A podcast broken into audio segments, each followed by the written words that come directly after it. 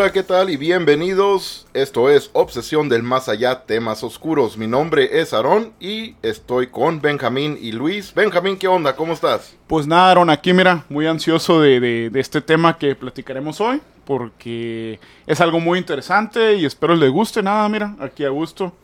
Y, y esperemos que, que les entretenga a todos, ¿verdad? Luis, ¿qué onda, Luis? ¿Cómo andas tú? Muy bien, aquí y listo para otro episodio más de Obsesión del Más Allá. Así es, vamos a platicar un par de temas diferentes. Uno en especial del que vamos a hablar un poquito más es algo que ya ocurrió hace varios años, bastantes años, pero se trata de un luchador muy famoso, cono- reconocido por todo el mundo. El luchador este es Chris Benoit. La historia de este, de este personaje que fue un asesinato con suicidio, ¿no? Que ter- terminó Sí, un suicidando triste final. fue un triste final des- después de una grandísima carrera que tuvo de, como luchador, que fue ídolo de muchos de, De mis muchas favoritos, personas. ¿eh? Muchas personas, niños, mujeres, hombres, allá, eh, muy reconocido este hombre, esta persona, Chris Benoit, pero sí que tuvo un, un- un final. muy triste. Así que ah, vamos a empezar con, con pues la- las primeras historias de que nosotros sabemos, ¿verdad? Lo que cuando nosotros empezamos a, a mirar a Chris Benoit, porque yo, pues, personalmente, yo, yo era fanático y todavía, ¿verdad? Fanático de lo que es la lucha libre. Ah, más en, el- lo que es en el, el lado de Estados, Unidos, Unidos. por el lado de como WWE. En aquel entonces estaba WCW, ah, muchas ah, diferentes empresas, ¿verdad? Pero ah, sé que Chris Benoit tuvo sus inicios, creo que fue, es canadiense, ¿verdad? Y Sí. Me imagino que debe haber sido en Canadá, pero cuando yo lo empecé a mirar fue cuando él estaba ya en la, en la empresa de WCW, WCW. Ah, pero creo que De también... hecho, tuvo un paso por México. Un paso sería como un. Casi sería como su entrenamiento, se podría decir, a, a nivel internacional. sí, Sería en México. pasó de hecho, por México y también pasó por Japón, ¿verdad? Sí, de Creo hecho, hubo una, ep- una que perdió la máscara en dos ocasiones. De hecho, algo así ¿En pasó. México? La perdió en México y, y a la siguiente semana creo que fue a Japón y la apostó y la volvió a perder. Algo que decían como que sería como que un fraude porque ya en México la perdió su máscara y fue a Japón y la volvió a perder. En, en Japón era también muy popular allá con, con la gente, con los japoneses, era muy reconocido y allá luchaba. Sí, es que era un con- short bien completo. Con máscara, como dices Sí, tú. Pegasus Kid. Pegasus Kid, es lo que iba a preguntar, cuál era el nombre.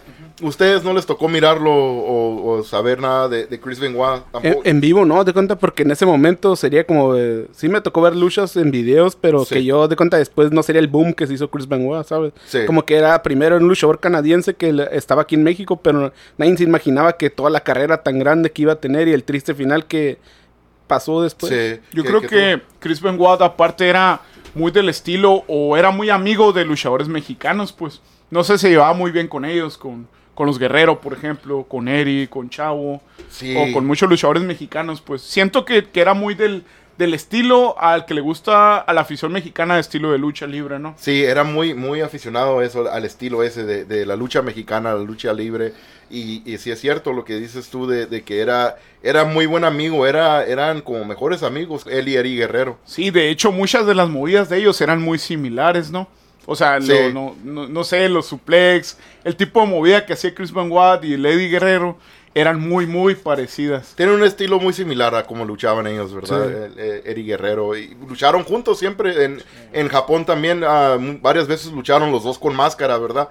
Ah, como dice Luis, que era en Japón se llamaba Pegasus Kid. Y ahí, ahí sí sé que, que tuvieron varias, varias luchas.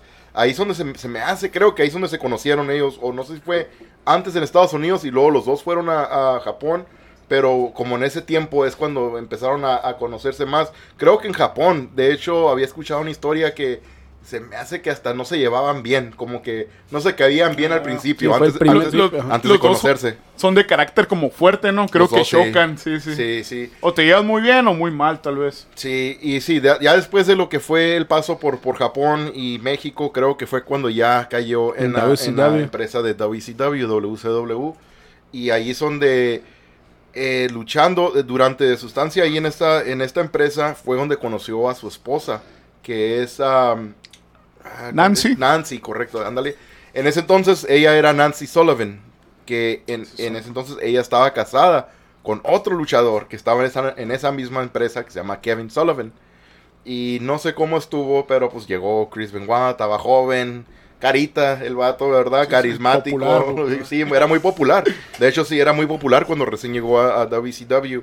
Y pues pa- pasaron las cosas que pues a, a lo último, creo pues Nancy terminó dejando o, o Se separándose separándose de, de este otro luchador, Kevin Sullivan, que de hecho Kevin Sullivan también era, era un, un luchador también eh, muy reconocido en, en- en esa empresa en Estados Unidos. De hecho, hasta salió en una película con Hulk Hogan una vez, Ajá. que o era una película o un programa donde estaba Hulk Hogan y llegaron los, los, los malos, ¿verdad? Los rudos, como quien dice. Sí. Y en un- ese entonces, pues eh, Kevin Sullivan era, su, su personaje era rudo.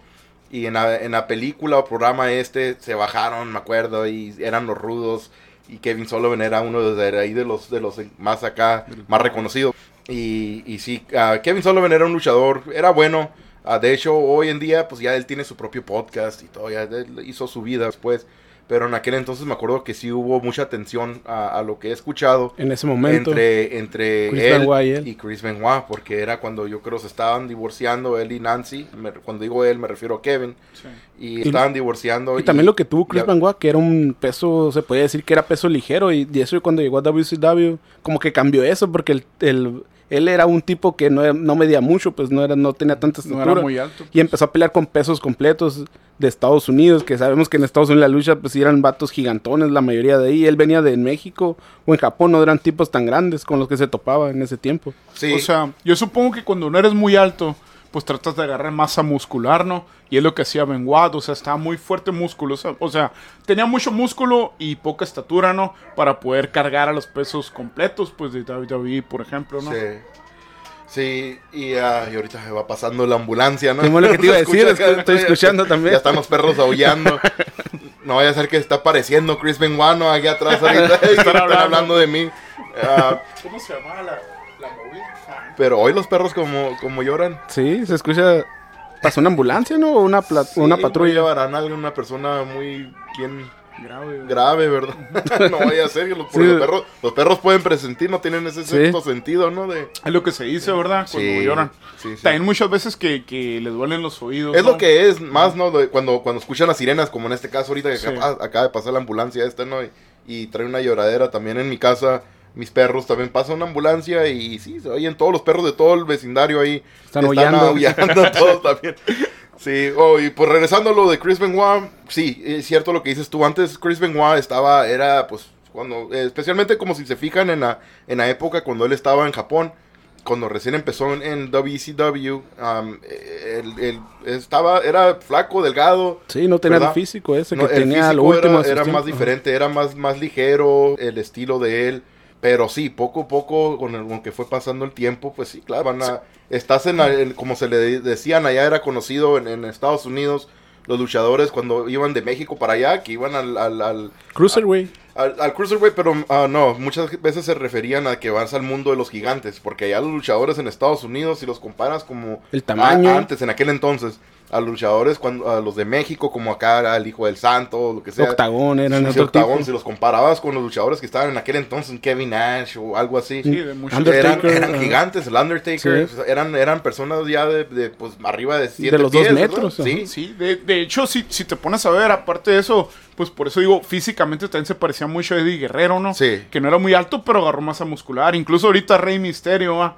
Que es muy chaparrito y, y ha agarrado mucho masa muscular a lo que era antes en a sus comparación. inicios. ¿Mm? Oh, sí, Rey Misterio es completamente diferente. También la masa muscular es, es mm, grandísima la diferencia a comparación cuando recién empezó. Sí, de hecho se dice, no, se mira grande porque lo miras grande muscularmente, no hablando. Sí. Se mira grande. Pero sí, lo de Chris Benoit fue un cambio total, ¿verdad? Como cuando recién empezó, cuando... Sí, de venir de México, de Japón a pegar a Estados Unidos, Ah. que ya era otro estilo. Sí, sí, tú, ah, claro, tienes que, tienes que agarrar, agarrar peso, agarrar fuerza, ah, más músculo, el, el físico para poder, ¿verdad? Ponerte al tú por tú con los mismos luchadores de, esta área. Así que también eso siendo la misma cosa de que cuando él empieza a luchar, pues no tenía la misma masa física, ah, el músculo, ¿verdad? Y pues claro, llegas a una empresa donde hay puros gigantes y claro, los golpes van a ser más fuertes a lo que estás impuesto. Sí. Ah, y, y sí, van a ser Algo más fuertes las, lógico, las ¿no? movidas. Cuando estás chico, no chico, pero pues sí, eh, no, no estás tan, tan musculoso, llegas a una, a una empresa, cuando eres nuevo también muchas veces lo que he escuchado, los mismos luchadores se ponen de acuerdo para hacerte la vida más difícil en, Ah, en- sí. en el ring. Sí, Pues que sientas el, el lo- cambio. Los golpes pueden ser muy, muy difíciles. No sé si. Sí, o sea, digamos que en la lucha libre puedes pelear diferentes pesos, no es como boxeo Sí, ándale. o artes marciales mixtas, donde hay un, un peso, ¿no? Para cada quien, un peso igual. Aquí, en cambio, es totalmente diferente. Puede luchar un, una persona de más de dos metros con una persona de unos 60, ¿no? Y no pasa nada, ¿verdad? Es lucha Sí, libre, pues, lucha ¿verdad? libre. Pero sí, como te digo, muchas veces realmente los mismos luchadores pueden ser que, que de adrede te quieran hacer alguna. Te están cuidando, ¿verdad? Es, la lucha libre es predeterminada. Es un deporte Pero los mismos golpes, las caídas sí duelen, güey. Todo, Sí. todo eso, las cuando se brincan de la tercera cuerda o del ring hacia afuera, todos esos golpes, pues sí, sí calan, sí son reales. ¿Sabes? Es lo que me pongo a pensar, Aaron, ahorita porque dices, no, la gente muchas veces dice, la lucha libre es mentira. Pues sí los entiendo, ¿verdad? Porque es un show espectáculo. Pero no es mentira que, que el vato te voló de arriba del ring hacia afuera, que voló de una escalera. O sea, los golpes duelen, no son de mentiras, ¿no? Es, es lucha libre, las llaves, movidas. O sea, los golpes no son de mentiras, pues. Hay un guion, lo que tú quieras, ¿verdad? Pero, pero la lucha libre, pues te duelen los golpes, ¿sabes? Tienes lesiones, eh, contusiones, o sea. Pasan accidentes también. Exacto, o sea, no, no, no. No se miden, pues, o sea, el vato te puede volar de tantos metros. ah, se arriesgan mucho, pues, no. Cuando la gente dice mentiras, sí, tal vez entiendo lo que tratan de decir, pero a lo mejor no comprenden en sí la lucha libre como a, lo mejor nosotros la miramos, ¿verdad? Porque desde niño la hemos visto, pues, y, y pues, en sí es lucha libre, el nombre lo dice, Y regresando ¿no? a lo de ¿Sabes? a Chris Van era un tipo que siempre daba espectáculos, siempre él, él siempre lo- algo que tenía, que miraba sus luchas, siempre de volada te gustaban, su, su estilo y todo, sus luchas siempre eran entretenidas. Comparado a otro tipo de luchadores que sí, decimos, ah, son gigantones que ni se mueven. El Chris Van llegó a Estados Unidos a revolucionar eso, porque traía un estilo entre México y Japón que en Estados Unidos no había tanto en ese tiempo. Y era el estilo que tenía él, pues que en la lucha de Estados Unidos fue un boom ese momento cuando llegaron, que llegó Chris Van que llegaron todos los luchadores Eddie Cruiserweight, y ajá, llegaron todos los mexicanos en O Cruiserweight, sea, los tenía mucho, japoneses. mucho llaveo o movidas que sí es cierto, a lo mejor las personas o luchadores de, de WWE o de WCW o de Estados Unidos, ¿verdad?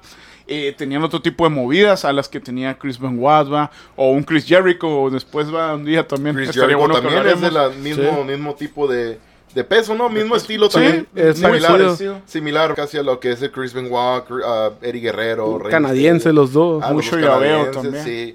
Pero sí, entonces los golpes son, son igual, como, como dice Benjamín, los, las caídas sí duelen, todo eso es real, las caídas. Los golpes, cuando son golpes de mano, los, los chingazos, ¿verdad? Sí, Que los quieren pegar en la cara. raquetazos. Eso, Toma eso sí, eso sí pueden ser, puedes decir que, ok, sí se cuidan los luchadores de hacerse esos golpes. No se van a tirar como boxeadores o como si Pero- fueran puño. pero puede que a veces, Pero hay- me- muchas veces puede pasar de que el golpe que, que se pueda pasarte la mano y si le puedes dar un, buen- un buen golpe de a de veras en la cara, ¿verdad? No sé si has escuchado, ¿no? Por, por ejemplo, el tipo de raquetazo. Cuando se lo dan en el pecho. Ah, eh, eso sí. He escuchado, ¿no? Que han tenido como un tipo de en el corazón. Como que cada golpe que te das te va agraviando, pues. Sí. Y ellos los golpes que se dan es realmente con todo. Te dejas a, a dejar morado, rojo el pecho. Con la mano abierta se dan en el puro raquetazo. pecho cuando están sin camiseta. Y... Pero eso sería más Sí. como el estilo en México, ¿no? En Estados Unidos no es tanto En- así. Y en Japón no, también. no, como México. no, Ric Flair es Sí, reconocido sí. por hacer el raquetazo pero ese, pero no pero, sí, ajá, a la gente. ajá, Su pero me refiero que no hay pero me refiero que no hay comparación un raquetazo que te da Rick Flair un pierrotazo Sí. que te da Pierrot el Sí, no, no, no, pues sí.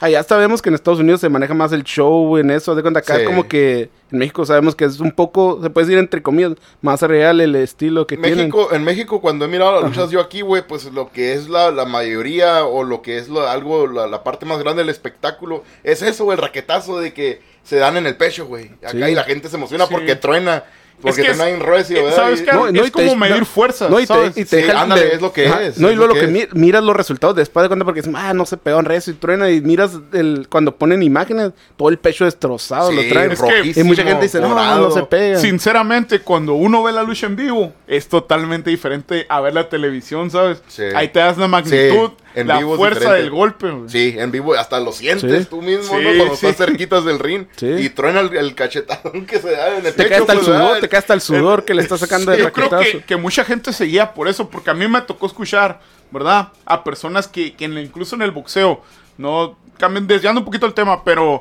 de golpes que decían, no, pues lo da con guante. Decían, pues sí, pues, el guante pesa tantas libras. O sea, ya cuando tienes la magnitud o tú haces un golpeo, ¿verdad?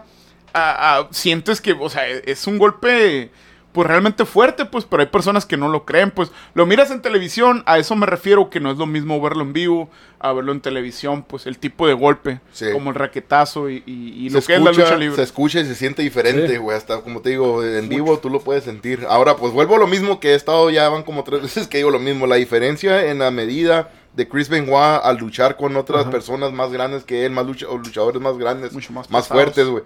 Ahora imagínate los Sí. golpes que le daban. Por eso regreso también a lo mismo que dije anterior, de que muchas veces cuando eres nuevo, llegas a una empresa, los mismos luchadores, güey, te van a hacer la vida un poquito más difícil. Como en inglés se dicen, te van a hacer stretch, te estiran. Que Mm, sí, sí. te van a te van a dar chingazos a de veras, güey, o, o que sean más dolorosos para que sepas lo que es bueno, ¿verdad? Sí. Dándote la bienvenida. Así Y- es la bienvenida, exacto. Y pues, ok, imagínate, pues ya Chris Benoit luchando, pero, ok, sí está bien de que digan de que, ok, sí, luchaba con Eric Guerrero, o Rey Mysterio, Chris Jericho, pero también le tocó luchar contra otros más grandes, güey, y pues Sí. los chingazos que le tocaba a él, güey, pues imagínate, con todo, todos los años, güey, de estar luchando, todos los chingazos que te dan, sean el pecho, las caídas, Sí, las aventadas, De hecho, yo se pienso va que... acumulando en el cerebro, güey. Yo pienso que no, y también además yo pienso la diferencia que sería cuando llegó a Estados Unidos. Ta- La mayoría de los luchadores de Estados Unidos, sabemos, no es un secreto, la mayoría eran, usaban esteroides, la mayoría, casi se podría decir que de, lo- de los de los de los 80s y 90s, el casi 70, 80% eran esteroides. Por eso los mirabas grandes, fuertes. es que antes no, estaba ah, regulado. eso, ¿no? antes no, No. no había regulación y por eso En los Chris Benoit- 80 no. por- en los 90 también al principio tampoco. En de hecho, en al principio de los 90 no, era cuando traían ajá. cosido a Vince McMahon por, Sí, lo- por de- el tema de- de, esteroides, de que según él les vendía o les, les conseguía Sí. esteroides a sus luchadores. Por eso, de hecho, fue hace, corte y de hecho, fue hace bien poquito cuando el Vince McMahon en WWE, que ya cuando era WWE, que no era WWE, fue cuando pasó ese cambio también. Pero siempre en Estados Unidos todos sabemos que la mayoría de los luchadores de Estados Unidos No, no, sí. Yo, eran yo creo que esteroides. era para... para- Y el- hay yo un yo- dicho, yo- ¿verdad? Y yo, pienso que llegando ahí, Chris Benoit hizo lo mismo. De cuenta, miraba a estos tipos, los miraba más grandes y todavía se inyectaban y se ponían más fuertes. Haber dicho, yo soy un peso chico, imagínate, pues de perdida Se voy quería a poner. poner tú por tú Ah, con se quería ellos, poner tú pues, por tú con ellos, ajá. Claro, ocupas lo que puedas usar para... Porque eso es tu trabajo, ese Sí. es tu empleo. De eso vives. Sí, de hecho no les puedes y, pues, competir si ellos están haciendo eso y tú para más que- chiquito tienes que competir para que con puedas algo. competir y mantenerte en ese mismo nivel de, de los demás, para que puedas seguir estando en esa misma compañía, en esa empresa, que era una empresa muy reconocida, muy conocida, la Y- WCW. Y sabes que, Aaron, yo creo que hay, como hay un dicho en México, si es luchador hay que parecerlo, ¿no? Ándale. O sea, tú miras a Sí. alguien, este vato es luchador, ¿sabes? De verlo. Y lo que yo creo que, por ejemplo, hay un luchador ahorita en México que ha luchado en, eh, en Estados Unidos, Daga, que también él es pequeño, pero siento que es poco del estilo de, de Chris Benoit. Y haz de cuenta que igual el vato está agarrando masa muscular para poderle luchar a pesos grandes de, de Estados Unidos. Creo que, que es como que arriesgarte a mucho, ¿no? O sea, meterte cosas o inyectarte esteroides o lo que quieras para crecer tu músculo, ¿no? Y poder luchar con personas mucho más grandes que tú. Pero todo eso, pues también tiene sus, sus efectos negativos, Consecuencias. ¿verdad? las consecuencias que no lo, quizá no lo puedan ver inmediatamente o en unos años, pueden ser muchísimos años después, que empiecen a notar o empiecen a, te, te- te alcanzan, ¿verdad? Sí, Todas las, las consecuencias de esto.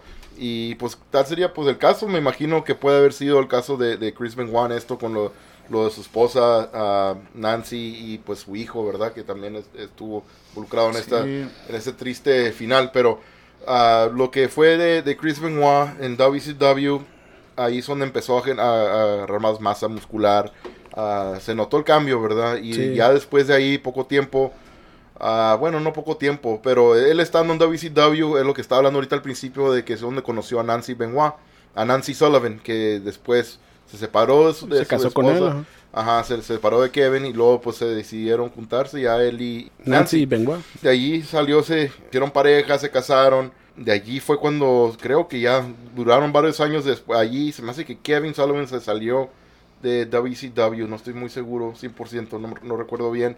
Pero ya años más después fue cuando ya brincó a, a W- a WWE, Chris Benoit. Sí, ¿Verdad sí que de hecho yo creo que cuando era WWF que se transformó en WWE. Sí, sí, que eso fue a los principios de los Fue el 2000. 2001 creo, Sí. cuando pasó eso, ¿no? Fue como en el 2001. Que fue em, junto con... ECW, ¿no? También. Era, no, pero cuando, cuando se salieron de, w, de WCW, no nomás fue ah, Chris Benoit solo. Era Chris Benoit, creo que era el guerrero Perry Saturn y Ah, es que Dean, eran- Dean Malenko. ¿no? El Eran equipo, es que era el muy equipo. amigos, pues, Sí. ¿no? Era el mismo Sí. equipo que tenían en WCW. Y mira, fíjate, también antes de que se me olvide, pues siendo Chris Benoit, estando en WCW, también fue parte de una de las facciones más, Pues- una de las mejores facciones que han existido, que eran Sí, los Four Horsemen. que estuvo junto con Arn Anderson, con Ric Flair. Creo que en, en su tiempo también estuvo el Steve McMichael. Steve McMichael era que fue un, un jugador de fútbol americano profesional y que después se hizo luchador. Y él estuvo también en esa, en esa facción de los Four Horsemen, Los cuatro jinetes. los cuatro jinetes. Aquí, conocidos en español. digo. Ah, ok, sí. Los Four Horsemen, pues sí, yo los allá, allá en Estados Unidos, pues sí, ahí es donde he vivido toda la vida, ¿verdad? yo, Sí, yo miraba la lucha y pues así es como lo escuchaba Sí, yo. pero y sí, los cierto, cuatro como, jinetes. como dices, una de las facciones pues mejores eh, históricamente hablando de, la- de lucha libre, ¿no? Es Sí. muy famosa esa cuarteta, por decirlo, ¿no? Pero ok, ya después de ahí se fueron a WCW, a WWE, perdón, de WCW porque no sé qué pasó, los contratos no renovaron y yo creo que ellos ya también presentían que WCW iban a cerrar o algo, ya Es iba que para abajo, iba ya la iba de. Sí. De hecho, iba a la quiebra en ese momento. Sí, ya estaban en, en eso, en casi cerca de ese punto y por eso aprovecharon. Y era una lucha muy, muy diferente, para, bueno, a mi forma de ver, ¿verdad? Que WWE. Y, bueno, WF, ¿verdad? Que En aquel era en ese tiempo, ajá. Pero yo me gustaba mucho, pues disfrutaba mucho ver WCW, pues la verdad me, me era como era, yo creo que era lo mismo, como era diferente a WF, era algo que me gustaba, el estilo que manejaban ellos. Incluso había mucho luchador mexicano en esa empresa. La, ¿no? la WCW ellos manejaban mucho, se, se, se trataban de, de incluir más luchadores mexicanos en aquel entonces. Sí. Y sí, traían a Psicosis, Juventud Guerrera, Guerrera y luego pues también como Y el luego Rey ya, Misterio. regresando al caso de Benoit, haz de cuenta cuando llegó a WWE fue otro cambio bien diferente porque el físico ahora sí era otro tipo. Haz de cuenta en WCW, como dices, Sí. fue su preparación de agarrar un físico fuerte, pero ya cuando en WWE ya Sí. era un monstruo. El Sí. Era un tipo, de, era Sí. no de tanta estatura, pero ya lo mirabas, era un roble, es como se miraba su Sí, físico. era, eh, se empezó a notar la diferencia cuando él estaba ya en WCW. Ajá. Empezando en WCW empezó Pues como bien que su- flaco. ajá. Y en- ya al terminar de WCW, Cuando ya, brincó se a notaba, WWE, ya se notaba la, la diferencia, ¿verdad? Ajá. Pero ya cuando empezó en WWE, ya era un monstruo, lo mirabas el en- físico que en tenía, WWE un era roble. otro, otro nivel, Otro. ¿verdad? Otro rollo ya diferente que, Sí. que pues sí, imagínate toda la cantidad de esteroides, todo Sí. El ejercicio. También dicen que mismo cuando levantas peso muy pesado, también te, te puede afectar el mismo corazón, es lo que he escuchado. Creo que, que de hecho el luchador de ahorita de este, de este tiempo que del eh, Big E, de- del equipo de New Ah, Day, sí, sí. creo que él también había tenido un problema, algo así, el corazón, el corazón que se le había engrandado, algo. Es que él también no, era, no es muy alto, ¿no? Tampoco, él no es muy alto, ¿no? Pero eh, eso le estaban diciendo que era parte por levantar mucho Creo que peso y las también. venas, ¿no? Incluso hay un video de, de una persona que está levantando pesas y, y una vena del pecho se le, se le revienta, ¿no? Sí, Literalmente. Sí, no, sí pasa. Pero entonces imagínense también toda la cantidad de droga que se haya metido. Aparte, Sí. aparte de la droga que, que los esteroides que está usando para, para crecer, agarrar más masa muscular, también la- las caídas, todos los golpes con los años se va acumulando. De hecho, No, el y- dolor y- en el cuerpo para que puedas funcionar. Muchas veces los, los mismos luchadores re- ah, caen en, en lo que son las, las drogas farmacéuticas. Sí, farmacéuticas. de sí. hecho, en Estados Unidos están, los tenían a la vuelta de la esquina, todos los luchadores lo usaban, por eso yo pienso que Benoit de ahí se agarró todo eso. Oh, no, y si más. Llegando a Estados Unidos Oh, era... y, y ah, Benoit aparte sí. tenía una movida, no sé si la recuerdan, que, que, que aventaba de la tercera cuerda y volaba y su movida era golpear con la cabeza hacia el luchador, ¿no? Sí. Y pues era básicamente siempre usarla en cada lucha que tuviera, ¿no? Siempre, o sea, era una de sus movidas principales. Sí, la, la de Chris Benoit sí era la, la, am, sí, la caída que, que se paraba en la tercera cuerda y en veces brincaba, otras veces me acuerdo que se dejaba caer, nomás se aventaba hacia enfrente Sí, ah, y con, los, y con los, los brazos extendidos, ¿no? Abiertos. Y así caía con la- y el cabezazo al, al luchador en el hombro Sí. del otro Ah, luchador. en el hombro siempre tenía Era el caer. hombro siempre. Pero la mayoría de veces se quitaban y caía atún al ring. Muchas veces sí, Ajá. pues no le atinaban. Sin se- meter los no, se quitaban, se Sí, no quitaban. es que no le Ajá. atinaban, sino se quitaban, Ajá. sí. Y pues sí, ahí se da otro chingazo en el ring, ¿verdad? En la cabeza. Aparte de los sillazos que se Y de, daban. y, de, y de hecho, los ahorita, hablando de eso... que se usaban en aquel entonces, usaban todavía los power drivers, ahora ya no. No, y de Los hecho, y viendo ya documentales, viendo documentales después de eso, cuando, no sé si han visto de Edge, cuando habló de, de Chris Benoit, de cuenta, pocos documentales que hay por lo que, por lo que hizo Benoit, te fijas, está borrado casi de, para todo el mundo. Pero Edge hizo una vez un comentario que dijo con Chris Benoit en el vestidor, que le dijo de cuenta, pégame con todo, dijo en la cabeza, cuando me vas a pegar en la cabeza, pégame con todo, dijo, para sentirlo, dijo, porque yo así me gusta, dijo, de cuenta. Sí. Por eso yo, yo te voy a pegar a ti, dijo, tú pégame con todo, dijo, y el más en la, si es en la cabeza, dijo, dame con todo, le dijo, el, el Edge fue lo que se le quedó, dijo, de, Benoit siempre, las luchas era el límite, dijo, todas sus luchas con él eran bien fuertes, dijo, siempre que luchabas con él acababas agotado, dijo, porque si no, siempre pasaba algo. Más pues, en el tiempo ajá. cuando él ya estaba en WWE, era Sí, pues, cuando ajá. él empezó a hacer eso, eso de, de tratar de luchar a lo máximo. Sí. Y que les pedía, era, era conocido Ajá. eso de que él les pedía a los otros luchadores Que le pegaran con que todo. le pegaran con todo, que le pegaran Ajá. la de veras, básicamente. ¿Verdad? Y, y, pues sí, los sillazos, los golpes, Todo, todo. esto se va acumulando y como te digo, imagínate el golpeo de una persona fuerte, ¿sabes? Todos la- Alto, pues toda la sea, mayoría de ahí tenían un físico que Imagínate la fuerza que haya de llevar el sillazo que te va a dar en la cabeza. sí, si son de otros cabrones que también están usando esteroides, que están fuertes, también Sí. igual que tú y que te van a dar un sillazo.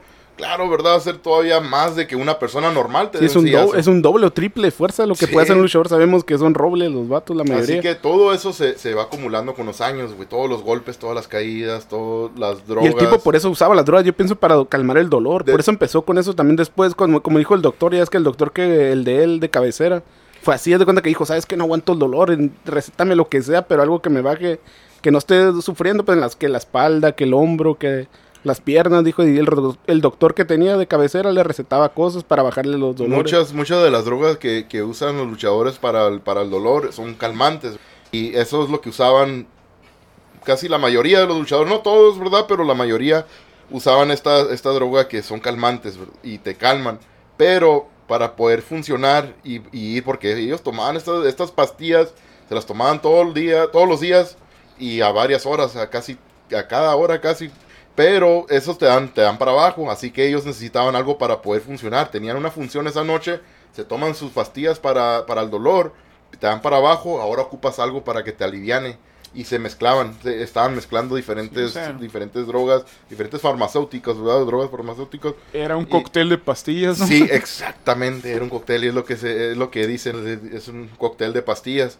Así que ya vas bien pingo al, al ring, ya estás con todo lo que traes en el corazón, aparte de los esteroides que te inyectas y todo, y vas al ring a luchar. Y luego hay más la, otros más la golpes. adrenalina que traes por salir a luchar. El imagínate. corazón, imagínate cómo lo trae Ajá. el corazón, güey, casi les tío. explota, yo creo, Sí. ¿no? De- aparte de la adrenalina, cuando ya Y luego, como dice, la luchar, adrenalina nunca se les quita a los luchadores. Por más de que tenga 20 años luchando, siempre va a ser la misma adrenalina cuando empiezas, salen al empiezas ring. a luchar, empiezas a luchar y luego todavía el corazón, pues con el cansancio te cansa. Y luego los gritos de la gente y todo eso, los luchadores Sí. también, haz de cuenta te quedas. ah. Sí, sí, la- los gritos también es los que también siempre ah, mm, ah, ayudan mucho, ¿verdad? A que los, los luchadores sigan. Sí, te, También te- te luchando. motiva, ¿no? Sí, pero yo, como lo, lo el final de, de Chris Benoit, ¿esto qué fue? En, en ocurrió... El 22 de 24 de junio. junio del 2007. Sí, el 24 de junio del 2007 fue Cuando se, se- hizo se conocer al, al mundo ya, ¿verdad? Lo que había pasado, que Chris Benoit se había, se había suicidado y había asesinado, Ah. antes de suicidarse, Sí. había asesinado Dos días a, antes mató a, a su esposa, ¿no? y a, su, hijo, ¿no? De su hijo de 7 años. Sí.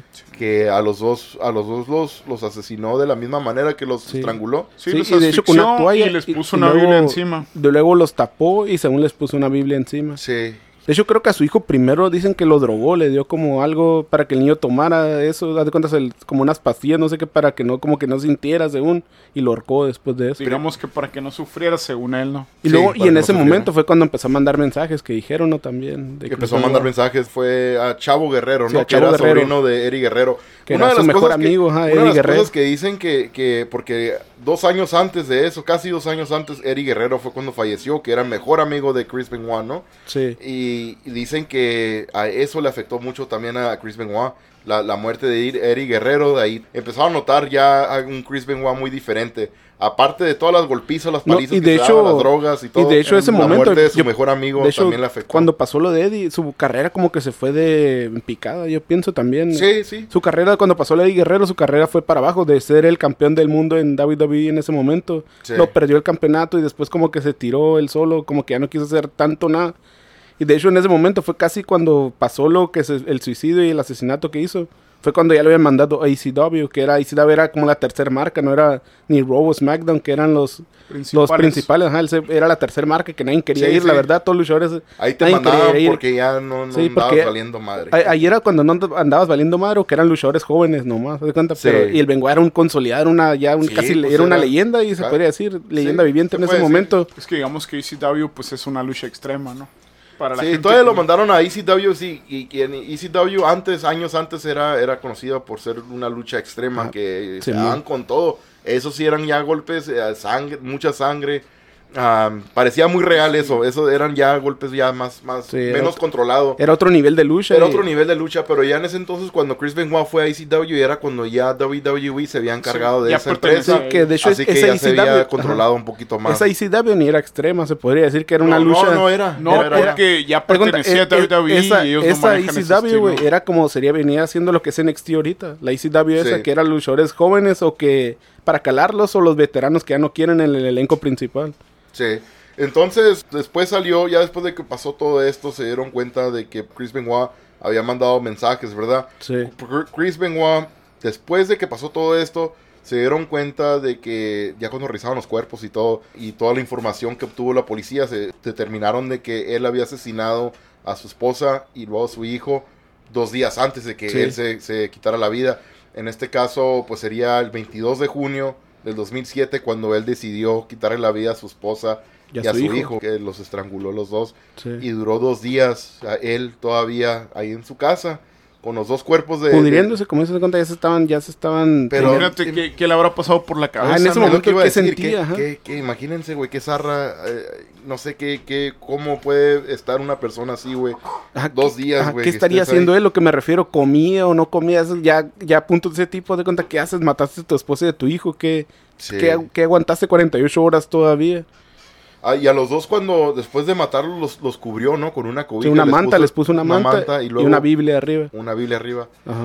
Sí, Pero sí, vuelvo a- ahorita a lo mismo de que, que, que le estaría pasando por su mente, por su cabeza, después de esos dos días, Sí, güey. andando Lo en su casa, el 22, les- el día Ajá. siguiente y luego el, al otro día es cuando se terminó matando a él, pero Sí, por ejemplo, que no sabes por si le ejemplo, que habrá no... caído al bien- el 20 en algún momento, ¿no? Se habrá Y luego, reaccionado. como, y ¿qué luego como lo que Sí. decimos que nunca salió de su casa, pues tuvo esas 48 horas ahí, de seguro caminaba, pues miraba los cuerpos. Caminabas andaba- de un cuarto Por al eso otro te deja y caminar de un cuarto a otro y mirar los cuerpos, ¿qué sentía él? porque, o- porque su esposa Ajá. lo mató en un cuarto y ahí dejó el cuerpo en un cuarto Sí, y, el, ajá. cu- y el niño en, en su cuarto, de él. Ajá, el niño ¿verdad? sí lo mató en su cuarto y a la esposa creo que fue como en la cocina o no sé, algo así que... Y de hecho él tenía, tiene, o tenía pues otro hijo, pero con, con otra... su Matrimonio. Primer, su primer mat- otro matimo- matrimonio anterior. Y en ese, ese día el hijo este no estaba ahí en esa casa. A suerte, de- ajá, y sí, gracias, como y dices, bueno, que no estuvo. Y, y pues sí, él- en ese día yo creo el hijo estaba con la familia de su mamá, se me hace. Sí, la- Y no estuvo, no estuvo él, no estuvo él ahí. Lo bueno, ¿verdad? Que no estuvo, pero ya ahorita el hijo de él ya, ya creció y de hecho ya el hijo es luchador también. Y tiene un muy parecido al, a, a Chris, a su papá. Pero pues él no, no sé, no, no quiere, no, ¿cómo te diré? No sé si se quiera... Dedicar a la lucha libre bien, ¿no? No, no, no, no. que quiera que lo identifiquen que- como el hijo de Chris como el Benoit. hijo de Chris Benoit. Oh, ok, No quieren que lo identifiquen así, exactamente. Sí, porque Y luego, si- y si luego tiene el regre- estilo- regresando a lo de a lo de Benoit, como te de cuenta, en las 48 horas que dicen que cuando mató a su esposa, en esas 48 horas fue cuando habló con Chavo Guerrero, ¿no? Sí, no sabremos, que no, nadie sabe qué fue lo que realmente habló con Chavo Guerrero en ese momento. pero que en ya el mismo día se me hace que fue el, el- el día ese, el que fue el 24 de junio, fue cuando le mandó a Chavo Guerrero en la madrugada, le mandó mensajes de, de texto dándole la dirección. Ah, Ah. pero eso fue después, pero me refiero al momento cuando recién habló con Chavo. Hubo una llamada. con Chavo, sí, con una Chavo habló, llamada ajá, con que- Chavo habló que le dijo, ¿sabes qué? No me voy a presentar a este evento porque me perdí el vuelo. Iba, iba a tener un evento a sí. unos días, ¿no? O ese día. Ese, ese día, y ese, mismo día. le dijo al Chavo Guerrero, le dijo en de cuenta, Texas iba a ser el evento. Ajá, le dijo, ¿sabes qué? No perdí el vuelo, no voy a poder ir, avísale al, al jefe de que no voy a poder estar. Sí. Pero se le dijo a Chavo Guerrero. Sí. Y ya a Chavo Guerrero se le hizo muy raro, ¿verdad? La, manera, la manera que como lo escuchó, creo que fue cuando le avisó, ¿no? A, a- a los encargados. Sí, de- pues le dijo, ¿sabes qué? WWE. No se va a presentar él, le dijo de cuenta. Sí, ajá, él se- sí les, les dijo de eso también, ¿verdad? De que no supuestamente nomás les dijo eso, no sabemos en verdad si realmente que haya hablaron. dicho. Que pudieron ver hablado algo más que no sabemos. Sí, y, y sí, no, no, no se hizo nada, porque pues, Ajá. no, no, no, se sabe, no, no se sabe exactamente qué fue lo que se dijo, Ah, pero, qué es lo que pero no se hizo nada, no, Ajá, la no se hizo compañía- nada. La empresa no hizo nada por mandar a, a- Sí, pues, buscarlo. de hecho nada, se les hizo normal, a lo mejor perdió el vuelo, han de haber dicho como Sí. le puede pasar a cualquier puede persona. pasar, o sí, a algún cualquier problema, persona le puede pasar. Algún asunto familiar, ¿verdad? Que tendría que resolver algo, pero que nunca iba a llegar a ese extremo, ¿verdad? Lo Ajá. que se terminó. Después de allí pasó, entonces fue la llamada y luego al, al No, no, y en ese día momento- Nadie sabía nada de Ajá, él. nadie sabía en ese momento y te acuerdas que en Wikipedia pusieron que, según una- que no se presentó al evento porque supuestamente Ah, pasó algo con su esposa Nancy. Sí. Fue alguien en Wikipedia antes de que fuera oficial la muerte de ella y que nadie sabía supuestamente De en hecho, ese fue el momento. 23 de junio, el Ajá. día después de que él Sí. había asesinado a su esposa y a su Ajá. hijo. Alguien en Wikipedia, Ajá. un morrillo de, Sí, un morrillo de 19 años. 19 años. Pero haz de cuenta, era algo, algo. es algo bien raro porque nadie sabía. Y el morro cómo puso eso, no ¿Cómo sabes. puso eso, verdad? Sí, cierto. Y de hecho, pues cuando lo interrogaron los, los policías, Que dijo que por rumores, ¿no? porque que él había rumores en rumo- internet. rumores en el internet. Pero ¿quién los, quién los dijo? Haz de cuenta, si Bengoa, El- como dicen, nomás habló con Chavo Guerrero, ¿no? Al menos de Supuestamente. que, pues sí, pero está raro, ¿verdad? Al menos de que, Ajá. de hecho, no iba a decir, al menos de que se haya comunicado con alguien más, pero ya los No. policías fueron rastreados la llamada. ajá, rastrearon, ajá. El único supuestamente sería Fue Chavo Guerrero. Chavo, Chavo Guerrero. Ajá. Y al menos de que, pues, Chavo Guerrero haya dicho Haya algo a alguien. Ajá, que le haya dicho alguien mismo de la empresa y alguien de ahí mismo de la empresa lo fue rolando la, el mensaje y, Y a lo mejor llegó, lo, a- lo quisieron tapar, ¿verdad? Ajá, llegó a internet, ajá, llegó a Lo eso. que pasa es que dice el morro, este que publicó esto, que en la página de WWE había una publicación así, pero rápido la borraron, pues. O sea, él dice que desde ahí lo no, miró, pues. Era como un blog, más bien, que era un, Un blog, blog según de de, de aficionados de WWE. No era, un- no era nada de WWE, era un blog de aficionados de la empresa. Que empezaron a circular eso y ya de cuenta, pero eso fue al mismo tiempo que él. No de que él lo vio ahí, él vio rumores de internet, dijo que de eso. Pero ¿quién sería el que corrió ese rumor? Por eso yo, yo lo que pienso sería, por sin pensar mal, sería solo Chavo Guerrero que sabía eso, supuestamente. Si, si en verdad le dijo, si en verdad le dijo Bengoa que hizo, que mató a su esposa o no. Sí, porque eso nunca se va a saber. Ah, nunca se va a saber. nunca- la, la conversación nunca se va a escuchar. El esa, único sería supuestamente Chavo Guerrero El que confesara un día que él solo por dentro sabe si le dijo o no le dijeron, ¿no? A lo mejor Sí. él de seguro si le pregunta va a decir, no, no Pues sí, sí, el- sí, el- Ajá. Sí, yo creo que pues sería el único. Sí. ¿Quién más va a saber, verdad? Si Ajá. no, si no hay otras llamadas a alguien, nadie más. Ah, más solo él sabe. A Chavo, a Chavo Guerrero y pues creo, me imagino, Chavo Guerrero no va a tener la, la capacidad para, o Sí, no sé, sí, ¿verdad? imagínate De ahorita que dijera, a, ajá. A, la cuenta de Ajá. WWE y poner un blog de eso. ¿verdad? Él solo. Quién sabe, ya, ya fueran se fueran dado cuenta también quién fue el que puso Y también como tíos dudaría mucho que Chavo Guerrero sería tan malo con su amigo de empezarle a contar a amigos, a- entre amigos y se hecho la Rápidamente, a que se haya esparcido rápido la noticia para que un morro en Wikipedia la haya puesto ahí. Cuando no era nadie sabía. Pues Sí. que a lo mejor tenía amigos en la empresa, ¿no? Que eran, no sé. Y supuestamente Chavo Guerrero en ese momento tampoco sabía que según se, que, Eddie- que había matado a la esposa. Sí, es lo ¿Cómo, que- de cuenta lo que cómo este morro supo que según él, o sea, la habían asesinado para la esposa de Bengoa? Es que en la llamada no sabemos lo que se habló, pues. ¿verdad? Eso es, ajá, Sí, eso le contó a él. Sí, solamente él. Él es el único que va a saber qué fue lo que se platicó. Entonces, después de que, de que asesinó a su, a su esposa y a su hijo, pasó un día, pasó el segundo día, y en el segundo día fue cuando él se terminó quitando la vida. Antes de eso, se había escuchado de que Chris Benoit estuvo buscando en el internet, en Google específicamente, de diferentes maneras de cómo quitarse la vida sin sentir dolor.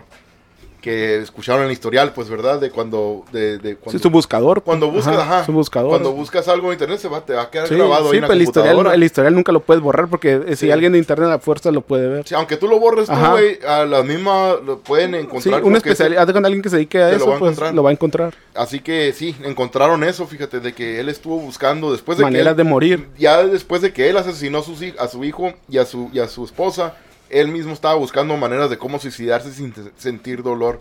Ahora, imagínate, güey, también que, que la mentalidad, güey, que haya tenido en esos, En- esos como que. ¿Cómo estaba en ese momento él, no? Lo que que- andaba bien loco. Sí, güey, que imagínate, güey, ¿qué, qué estarás pensando, qué estarás sintiendo, güey, cómo estaría drogado. Ah, Yo creo que sí, yo pienso que no, no se imaginaba nada como buscando algo como morir fácil, yo pienso, y sin dolor, según él, ¿no? Como dice que estaba buscando. Sí.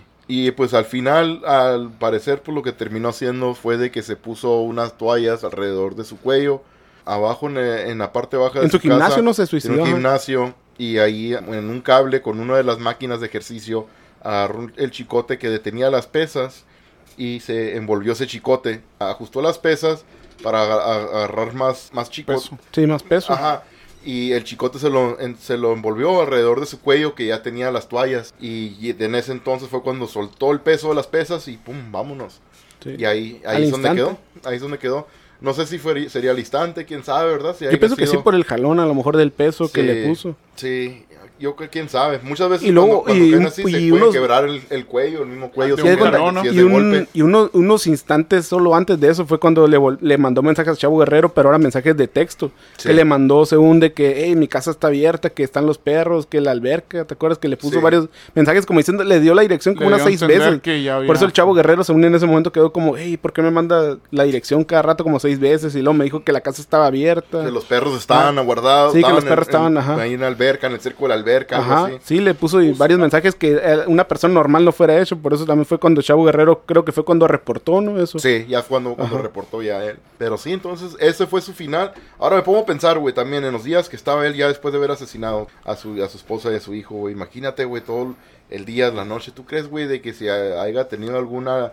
Algo, algo paranormal, güey, le haya ocurrido ahí en su Sí. casa, güey, en la noche, cuando él está, o empezar, ya andas loco, güey, empiezas a mirar cosas también, Sí. o sea, algo paranormal, o si no, eh, haya empezado como, ¿cómo se dice? Alucinar. Alucinar. alucinar, güey, mirar cosas también que no son él, él mismo, ¿verdad? Con todo el estrés de lo que acabas de hacer, con todas las que traes en, en- en el sistema, am, aparte de- del, del cerebro, la, la mente, cómo la traigas de, de tantos golpes, Sí, ¿verdad? dañado ya. Ya el cerebro dañado. Me imagino, eh, miraría algo eso antes de fallecer, unos días antes, o quizá, si el momento de que se haya ahorcado, güey, ya cuando, ¿qué tal si no se murió de golpe, verdad? Y haya tenido una muerte. Ajá, en ese momento En sintió. ese momento que estés colgando, estás colgando ahí nomás. Y Ya no puedes hacer nada. no puede hacer ajá. nada, ya nomás estás abriendo y cerrando los Sí. ojos. Se le aparecería algo frente de él, como su esposa, o, o algo así, ¿verdad? Algo. ¿Sabes? No No, sé, qué- es raro, algo bien raro, haz de cuenta, porque no sabemos qué tanta droga traería encima en ese momento. Que a lo mejor ni sintió nada, como dices, de que el vato andaba bien drogado. A mí, pero yo lo que, pues claro, eso es lo que va a hacer, porque ya después de, la, de, de cuando falleció del, de del suicidio, La le autopsia. hicieron una autopsia, ¿verdad? Y revisaron el cerebro. ¿Y qué fue lo que dijeron? Del el cere- cerebro? tenía un cerebro de una persona con Alzheimer de más de 80 años. Haz de cuenta, el cerebro, teniendo, teniendo apenas 40 años, su cerebro era como si fuera una persona con Alzheimer y 80 años. En ese entonces tenía, sí, 40, exactamente. tenía 40 pues, exactamente. güey, estaba bien joven. Haz de cuenta, tenía, no haz de cuenta, su cerebro era como si fuera sido el doble y con síntomas de Alzheimer, según. Con el doble de la Ajá. edad, más del doble de la edad, ¿no? Que Sí, tenía más del falleció, doble. Con tantos golpes. Sí, el daño que tenía el cerebro y era... Y por eso el doctor, ¿te acuerdas que fue a la cárcel después de eso? Sí. Fue sentenciado también el doctor porque a varios luchadores los mismos los tenían, ¿no? El mismo doctor que, que, le, le recetaba todas estas Sí. drogas, ¿verdad? Sí, Lo- para aguantar el dolor lo, y todo lo eso. sentenciaron a, a 10 años de prisión. 10 años de prisión. Por la razón de que le estaba recetando en exceso, ¿verdad? Sí, y, ajá, algo que no podía hacerlo porque, como dices, eran exceso y eran medicamentos que ocupaban receta, pues que y él es se los daba por algo que no ocupaba como el para deporte, pues como el fútbol, lo que quieras, ¿no? A veces te infiltran, pues. Y es lo que hacían en la lucha libre, ¿no? El Sí. doctor para no sentir dolor, tómate estas pastillas, esta inyección, y te infiltran, pues. Y es lo que hace, ¿no? Para que puedas eso. Y lo, seguir y lo trabajando raro de y- ese doctor, que supuestamente era el, el doctor de cabecera de la mayoría de los luchadores Era- de WWE sí, en ese diferentes momento. deportistas. Ajá, no nomás pero, me pero en hace luchador. WWE era como el de cabecera de la Sí, mayoría. era, era el, el Por mero eso mero. pienso que Vince McMahon sabía algo así que le recetaban esto, ¿no? Sí, claro, güey. Vince McMahon, como te digo, al principio jefe, de los ¿no? 90 ya lo Ajá. traían cortito, güey, con lo de los, del tema de los todo eso, porque decían que él, él les daba o les conseguía la- los esteroides a, los luchadores. Tuvo un bronconón bien machín, perdió un chingo de dinero en aquel entonces por cortes, abogados Sí, y todo eso. No sé, me haría nada raro, güey, si, si esto sería la, la- también, ¿verdad? ¿Verdad? Lo que estás diciendo de que a este cabrón a lo mejor Sí, que el Vince McMahon doctor... tenía alguna noción, güey, de lo que es lo que estaba pasando y pues Sí. no decía nada, es porque él quiere más billete, quiere Hasta que, su- ya pasó este quiere caso, que sus talentos ah, vaya a, a- a- a trabajar, a presentarse y todo y pues con- lo, haga lo que haga, pero Pero de hecho, que- lo, que ra- lo raro que no pa- que le siguió con esto pasando, ya había pasado lo de Guerrero en ese momento, que Guerrero también murió por Sí. demasiado que se metió sí, de esteroides y todo eso. Todavía pues. no eran ni los, los dos años. ¿no? apenas, iban, ajá, apenas iban a cumplir casi como un año y medio, creo, cuando pasó lo de Benoit. Sí. Pero tío, que McMahon tenía una noción de eso y les, le valió como que siguió con ese doctor igual y todo. Sí. Tú, Benjamín, ¿qué piensas que haya sido la razón, güey, de que haya tenido un, un final tan triste, güey? Una persona como Chris Benoit, güey, alguien de que si no fuera sido así, este final fácilmente fuera estado en el Salón de la Fama de WWE. Era una persona famosa, güey. Era un excelente luchador, güey. Grandísimo talento. Uno de los mejores de la historia. Pero, pues, lastimosamente lo que, lo que hizo no tiene justificación para nada. Y la mera verdad, piensas cuando los, lo borran de la historia, güey. Es qué que es un lástima. asesino, Es ya una sabe- lástima, güey, que, que, que un luchador de este calibre lo hayan borrado de la, de la, de la historia. Pero la mera verdad, estoy de acuerdo. Sí, es que es un asesino, un criminal. Eso, eso no tiene justificación, güey. ¿Cómo vas a asesinar a tu esposa? y Niño de a un cinco niño? años. Siete años. Siete años, Siete ¿no? años, no. Un niño inocente, ¿tú crees? Sí, y Un- tu propio hijo. ¿Pero qué crees que haya sido la causa, Benjamín? Un ídolo, güey, como tú dices, Aaron. O sea, un ídolo en ese tiempo, ¿verdad? Y para, para toda la gente, güey, porque Sí. Chris Benoit, como bien lo dices, era de los mejores luchadores que ha, existido en, en cuanto luchísticamente hablando de WCW, de WWF. Eh, yo digo, ah, ya poniéndonos en, en el tema de lo que pasó, que pues no hay justificación como, como persona lo que él hizo, ¿verdad? Yo creo que afectó tanto su, su trabajo, ¿verdad? En, eh, luchísticamente me refiero a los golpes, eh, o lo, lo que hizo de que se, obviamente esteroides, mm, drogas, o sea, que él mismo te fue afectando, fue algo, era una bomba de tiempo, ¿sabes? Porque tú consumes esto, tienes golpes, es una vida diaria, pues el luchador es una vida muy, muy, ¿cómo se puede? Muy recia, pues, o sea, sufren mucho güey, el luchador. O sea, tiene una función ahorita, Es un, no sé, es en- un en- estrés bien, bien cabrón, güey. Aparte de que estás lejos de tu familia. exacto, o sea, todo lo que, lo que luchas es, es casi parte de ser. diariamente, güey. O sea, estás en la empresa diariamente. Vamos Sí. a O luchar sea, ahorita. Estás en lucha, en viajes en- todo el año. En que tú quieres en Arizona y de repente, no, pues otro lugar de Arizona, no, el mismo día. No, vamos a California. O sea, el día siguiente y tienes dos, tres funciones. Y, y sí, puede ser que sea más cómodo en una empresa como WWF que, que pues trabajas en la empresa, no eres un luchador independiente, pero pues yo digo que es una vida muy, muy, ex- eh, ¿cómo se dice la palabra? Cuando te estresas, pues no. Muy, eh, eh, que te estresa. Pues viven al límite Y- casi. Y Sí. de cuenta que, pues, tienes una vida muy difícil, pues, de luchador. Me refiero a que no, no tienes tiempo para estar con la familia. Son, básicamente es eso, güey. Luchan Son 300. golpes. la sí, mayoría luchan por lo regular de 300 hecho- días al año, güey. De hecho, pues no, duermes, No no, tienes- duermes bien, no, de- no comes bien, O sea, estás en viaje, no ves a tu Un familia. luchador de WWF puedes tener una mansión, lo que tú quieras, pero No nunca la estás en ella, exacto. No la vas a disfrutar. no la disfrutas. O sea, yo creo que, que como luchador, de los mejores que he visto, pero como persona sí, pues obviamente lo que hizo es algo muy, pues muy feo, ¿no? Nadie le aplaude eso, exacto. Y, y que lo hayan borrado exactamente, como dices, básicamente... Es que, es que es un criminal ahora, ya si, no es un criminal. si no hubiera hecho lo que, lo que él hizo, obviamente que estaría en el Salón de la Fama de WWF y, y de cualquier empresa que haya estado, güey, porque fue de lo mejor que, que dio la lucha libre. Sí. Pero sí, como persona, pues sí puedo a lo mejor aplaudir un poco de WF, ¿no? Que haya borrado su historial, ¿verdad? De que hizo en la empresa. Y pues, pues nada, solo me llevaría yo lo que hizo de luchador y, y nada más. Estoy de acuerdo, completamente de acuerdo contigo, Luis. Tus últimos comentarios. Nada, que como a ti un legado quedó manchado para siempre, un legado que la verdad no se va a recordar porque él lo dañó todo con lo que hizo. De cuenta es un legado que ya se perdió para mí. Sabes, era un buen luchador, una le- gran leyenda pero para mí ya su historia no tiene ni casi ni por qué hablar de eso, solo de Tiene hablar relevancia de ya. sería- ah, ya no tiene relevancia, sería hablar como de un asesino, un criminal. Sí, así es. Así que con eso terminamos nuestro capítulo de hoy. Benjamín, muchísimas gracias.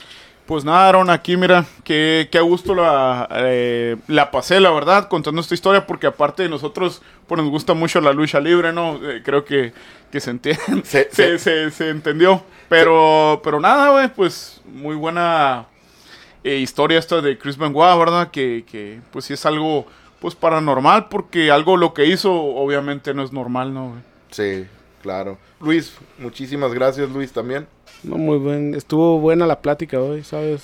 Ok, nos pueden encontrar bajo el nombre de Obsesión del Más Allá en Facebook, Instagram, TikTok. En YouTube nos pueden encontrar bajo el nombre de Obsesión del Más Allá sin censura. Para descargar su podcast preferido, pues pueden encontrar las plataformas más conocidas de podcast bajo el nombre de Obsesión del Más Allá Temas Oscuros. Esto es todo por hoy. Muchísimas gracias y nos escucharemos pronto.